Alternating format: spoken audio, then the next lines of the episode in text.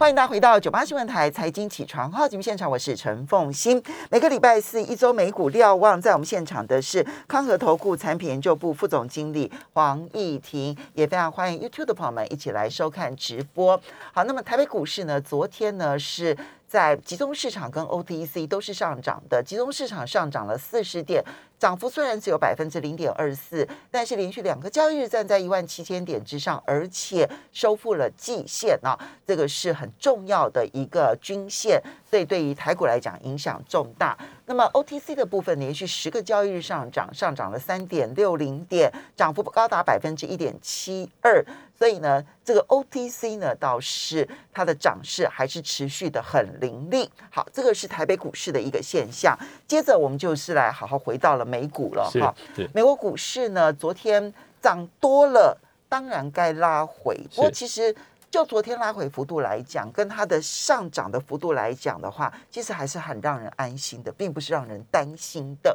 要如何的来看待？呃，的确，呃，过去这将近两周的时间，美股的表现是非常的凌厉，那呃又再创了历史新高，呃一呃至少就 S M P 五百或者道琼而言都是如此。那过去两个假日，事实上就 K 线的角度来说的话，其实都是收黑 K 棒。那也就是说，在相对高档的时候，开始出现有一些人开始说获利了结。那同一时间，如果看量能的变化的话，其实也可以发现，就是过去两天呃出现黑 K 棒的时候。呃，量能是比在上涨的过程当中来的高，所以其实短线上呃出现，毕竟其实最重要的呃财报大概就是这礼拜会公布完。当然，呃到这礼拜公布结束之后，其实还是不到五成的 S M U 五百的企业公布财报，但是就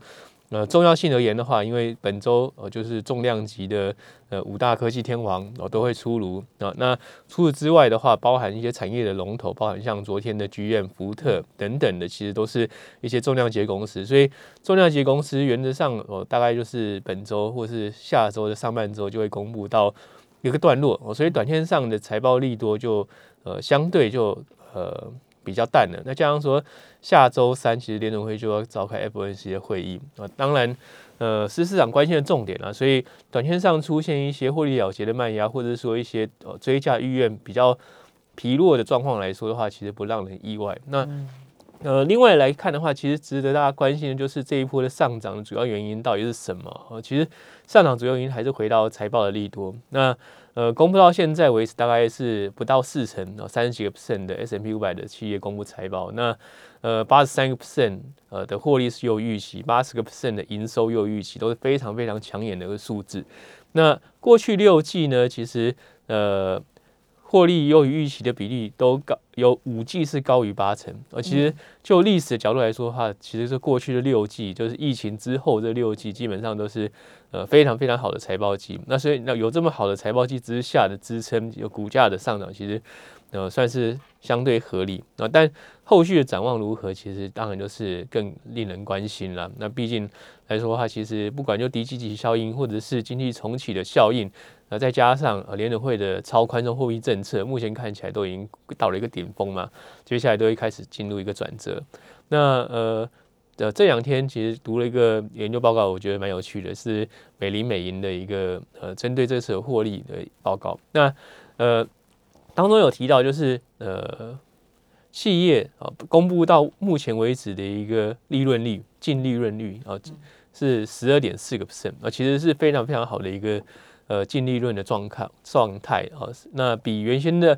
公布之前的市场预期是好非常多。那因为公布之前是大大家会有一些担心，第一个第三季当然是 Delta 病毒在美国呃蔓延非常严重的时候，那大家会担心说整个企业的营运状况会受到冲击。第二个来看的话，就是不管不管有劳动力的成本或是供应链短缺的问题，都可都有可能造成企业获利的损伤。但目前看起来的财报并没有这样的一个。呃，趋势出现或是现象出现，当然特定的制造业哦有受到哦供应链短缺或成本上升的状况，让它的获利不如预期，当然它的股价的修正就会很明显。但一旦哦原来市场有所呃担忧，但公布出来的结果是好的，甚至是调升呃年底的展望或年全年展望的话，其实市场也会有正面的一个反应。例如像昨天收盘之后的福特，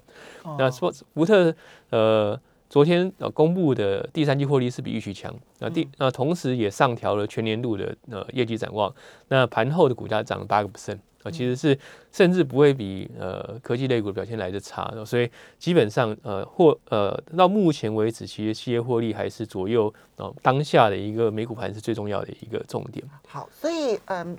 第一，其实财报有利多，然后市场反应利多，其实这对市场来讲就本身就是正面的。是是，因为最担心的是利多不但不涨，反而是下跌。对，那现在不是，现在利多可以正确的反应，而且反应的幅度其实都还蛮大的。你看到像昨天阿发贝跟微软，其实涨幅都相当的大哈，因为它公布的财报获利还不错，这样子哈。那第二个部分是。之前其实美国股市有压抑，在这一段，在这一次财报季之前，其实股市有压抑，这个压抑是担忧。是，而目前公布的虽然大概只有一半，但是至少显现出来的是这个担忧好像有点过过滤了哈，那不必这么担心，其实它的表现是不错的。可是接下来要怎么来看待？接下来我们回到同一份研究报告，就是美林美银那份报告当中，他用的研究方法相当有趣。其实他就是去分析，呃，到目前为止已公布财报的这些 CEO 或者是财务长他们的言论当中提及的重点。嗯，好，当中呢，呃，相较于去年同期，呃，企业高层提到，呃，劳动力成本上升的这个比率呢是增加了四百 percent，也就增加了四倍。四倍对，增加了四倍，四倍。那，提到供应链中断增加了三百二二十一个 percent，增加了三倍。也就是说，这两件事，呃，从现在跟过去一年做比较，那企业的高层是越来越担心。那同一时间呢？而且我看起来劳动力成本上升比供应链短缺这件事情更严重，更严重。对。那同时呢，其实提到了。呃，价格或者相对价格移转啊，大概是增加了四十五个 percent。那同一前一季是增加五十二 percent，也就是说，呃，企业对于价格转移这件事呢，开始没有这么的正面哦，至少就以提被提到的比例来说下降。也就是说，呃，这其实不让意外哦，就是就是到目前为止，我们的确看到很多大型企业在今年以来，甚至接下来一季都有调涨售价的一个计划。哦，但呃，就消费者信心指数的透露出来的话，其实消费者已经意识到这个事情。哦，所以我们看到说，过去这呃三个月来看的话，其实消费者信心指数，当然呃这个月可能会稍微回弹一点，但是整个消费者信心指数，呃，特别对于未来一年通膨的担忧部分的话，是已经开始对消费者的消费意愿造成冲击。那所以这也会让呃接下来客呃企业能不能顺利的去转移它的成本啊，带来一个。呃，问号了哦，还不还没有办法去证实，但是至少就企业高层或者是做消费者行为心呃心理来看的话，其实这会是一个接下来企业能不能继续的去因应高成本哦所带来一个呃可能的隐忧了。嗯，所以从这些这个执行长他们所 谈到的，就是价格上涨这件事情，是他们现在。目前倾向的是要把价格、要把成本移转给消费者，还是不移转呢？基本上呢，他们的态度还是希望能够移转哦。但是移能否移转成功，其实目前看起来的话，他们已经开始有一些呃没有这么有信心了，应该说信心度下降哦。那。这所以成本上升，但是担心无法转嫁出去。是是，已经有这种的现象出现。当然，这还需要未来这一两季来做验证啊。但是，是就目前公布出来的企业财报，或者在财报发布当时当下的一个呃言论来看的话，其实呃。企业已经担心他们的定价能力在下滑，也就是说，他们转嫁成的的能力在下滑。那这可能会是一个隐忧，但是目前看起来的话，至少就本季而言，第三季而言的话，可能企业财报状况还是相当相当理想。对。好，哎，这个是非常有趣哦，因为现在的研究真的越来越细腻了。是是，他去研究这些执行长呢，他们在公布财报的时候，同时他们会说话哈。他们说的话当中呢，那一些值得关心的重点，那有多少的执行长提到，对不对哈？所以你刚刚提到了第一个，劳动力成本上升，是，其实这个是潜在的物价上涨很重要的基础因素。然后第二个是供应链短缺，而现在看起来。劳动成本上涨比供应链短缺还更严重。那第三个是看起来这一些这个呃他们的这些执行长们担心无法转嫁出去。那无法转嫁出去，当然对于控制通膨有帮助，可是它对于企业的获利就会有产生负面的冲击。对，嗯。那除此之外的话，其实就短线上来看的话，我们又看到了一些呃散户疯狂的现象。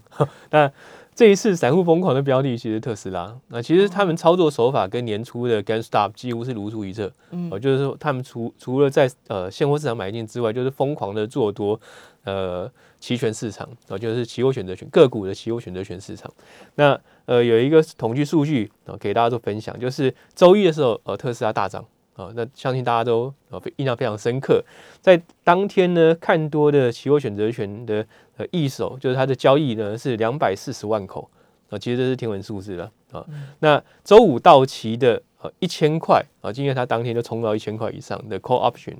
它当天大涨了两千三百六十个 percent 哦。那更重要的是呃，当天啊做多跟做空选择权的比例的差距是十八比一。做多的是十八，做空只有一，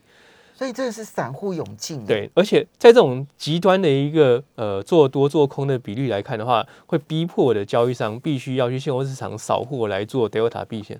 啊，这也是推升股价上涨的另外原因。其实整个操作的逻辑其实跟年初炒 GameStar 是完全一样。嗯，所以短线上又出现一个散户呃相当不理性的现象，但同一时间我们看呃大客户、大型的法人的资金流其实并没有。呃，涌入这个这一次的反弹，那所以短线上如果在未来一周出现回档，老实讲，呃是非常正常，或者不不会意外了。老呃上一个礼拜我们在呃这节目中报告的时候，其实也提到，就是接下来其实有出现回档可能性是是比较高的，除非整个企业获利能够持续的去超越预期啊。但是呃重量级的企业企业财报其实已经呃公布到尾声了，所以呃在这种。呃，财报的积极效果就会淡化之下，再加上说短线真的冲很高，所以呃回撤一些重要的支撑价格，例如像是呃二十日均线和五十日均线，在短线上来说的话，可能性还是存在。嗯，好，所以呢，财报确实也推升了股价不断的创新高。以标普或者是道琼来说，纳斯达克跟这个这个这个费城半导体没有，科技股没有，但是一般类股其实还在不断的被推升。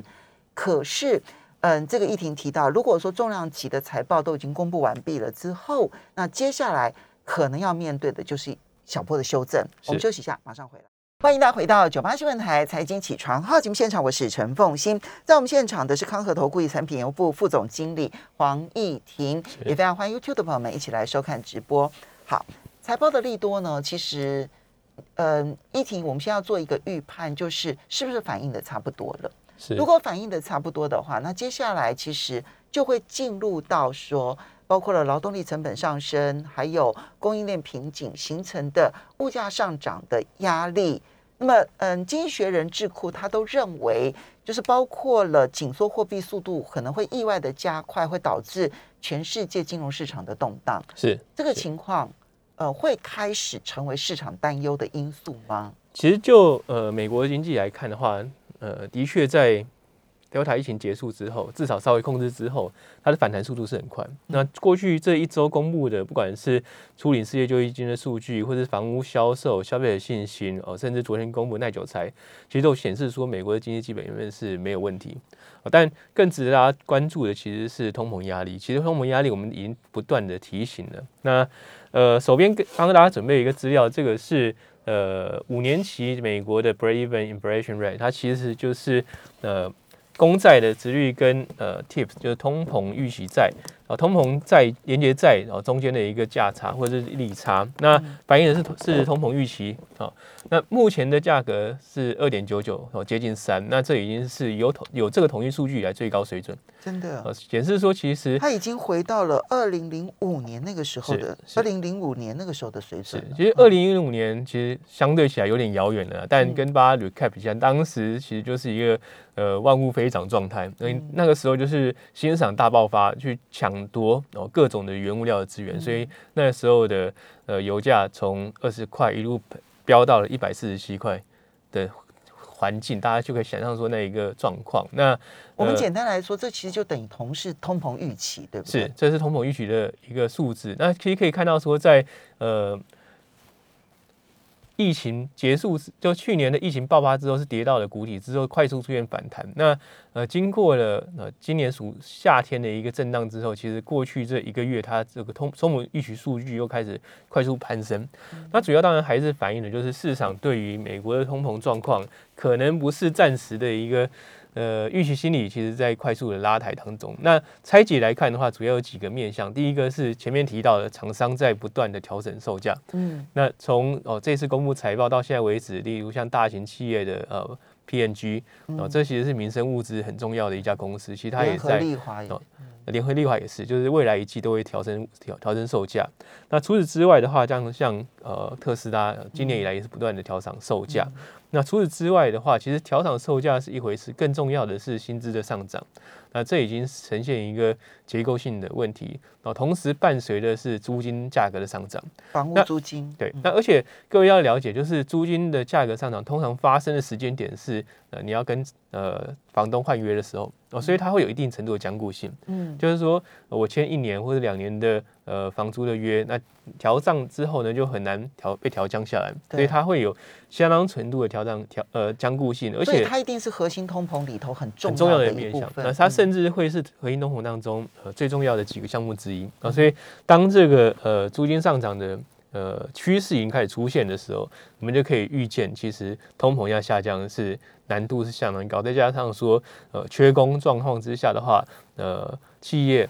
被迫去调整薪资，那薪资调整其实也是易涨难跌了。我就是当你，特别是美国是一个呃工会非常强大的国家啊，所以当你的薪资调升之后，你要再去把它调降下来的话，是会遇到相当程度的通通呃工会的阻挡。哦，在所以劳动成本上升也有降固，也有相对的降固性。对，那。好事的话是，当然是已经是呃扭扭转的，就是过去这个金融海啸之后，这长达十几年其实是低通膨的环境哦。但是我们必须要面对的是一个全新的时代，就可能是成长跟通膨并存。嗯，哦，当然成长有可能低基期的效应会慢慢的淡化，但是还是在成长当中。但是通货膨胀同时也维持相对高点的环境啊，可能也会到来。那这种情境之下的话，呃。